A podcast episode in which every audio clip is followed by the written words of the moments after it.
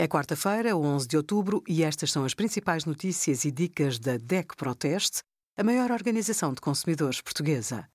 Hoje, em DECO.proteste.pt, sugerimos iPhone 12, radiação acima do limite legal não é motivo para alarme, entrada de animais em restaurantes, o que diz a lei, e quanto vai pagar de IMT na nossa calculadora.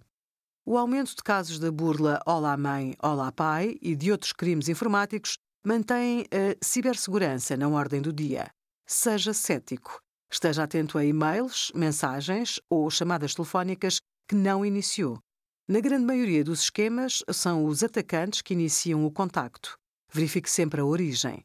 Se receber um e-mail ou uma mensagem de uma empresa, visite o site da mesma.